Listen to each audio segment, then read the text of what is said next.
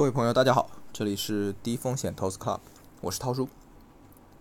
回顾一下本周以及本月的套利机会成果，在不考虑估值误差的情况下，高于溢价套利成本百分之零点一六，折价套利成本百分之零点五一，那就是套利机会。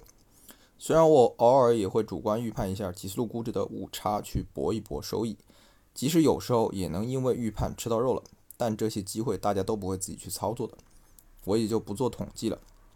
只统计收盘前我们在几思路上能够看到高于套利成本的套利机会。只统计已持有的本月日均成交量在一千万以上的主动 LOF 基金。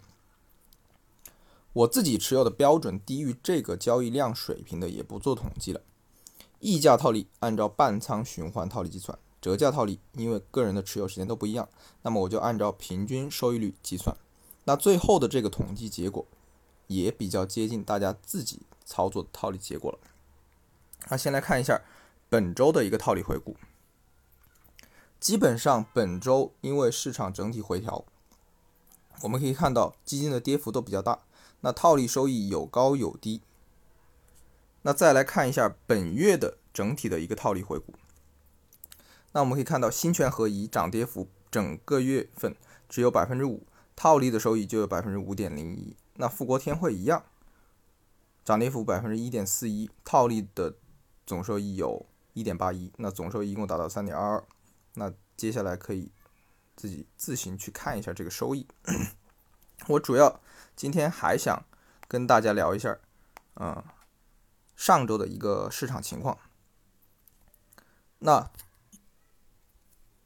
基金上周整体出现了一个大幅回撤的现象，嗯。一月二十六号上午，央行货币政策委员会委员马骏发言称，资本泡沫较大，货币政策要适度收紧去应对。因为这一番讲话一出，大家都一致认为流动性要马上迅速收紧了。当天市场上即出现了大幅回调的一个状态。那随后在当天的下午，央行行长易纲在达沃斯论坛上表示，中国的货币政策将继续支持经济。中国不会过早退出支持政策，那因此呢，第二天市场又稍有缓和的态势，但是嘴上说着不要，身体却很诚实。本周的前四个交易日，央行从市场上净回笼资金五千六百多亿，也就是在央行老大易纲发表稳定市场预期的言论后，央行在市场间回笼流动性的态势并没有出现逆转。那上周市场的波动主要就是因为流动性政策的干扰所引起的。那到了周五呢，央妈为了呵护一下市场，一早在公开市场开展一千亿元七天逆回逆回购操作。由于有二十亿元逆回购到期，结束了此前的净回笼，单日净投放有九百八十亿元。那因为这个呢，市场开盘乃至整个上午还是平稳的状态，但是午后又出现了大幅的跳水，上证指数午后跌幅超过百分之一点五，深成指。午后跌幅近百分之二点五，创业板午后跌幅近百分之三。那到底又发生了什么让市场大跌呢？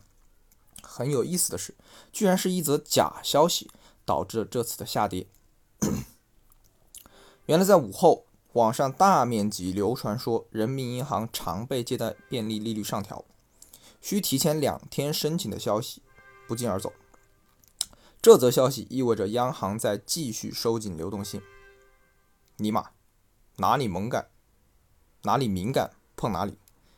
这则消息一出，立马引起了市场上的恐慌，A 股应声跳水。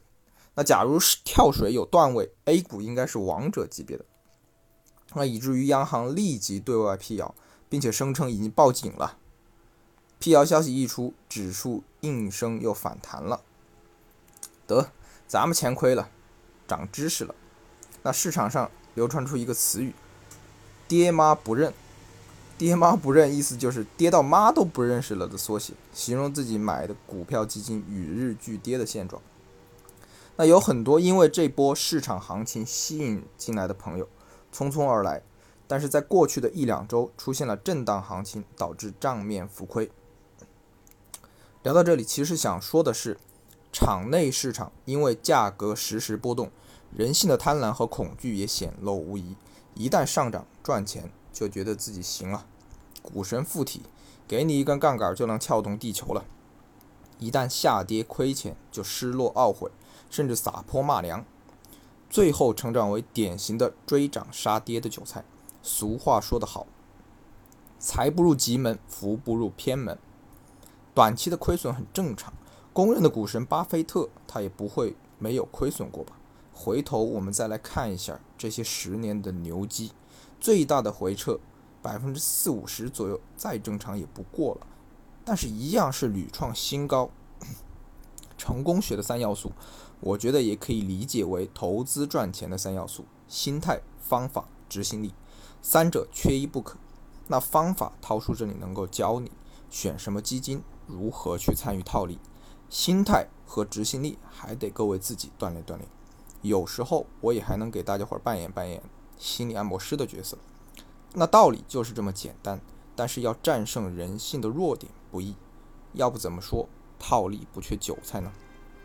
那最后想学习更多的套利实操技巧，了解小白也能掌握的投资机会，请您关注低风险投资 Club，涛叔在这里等你。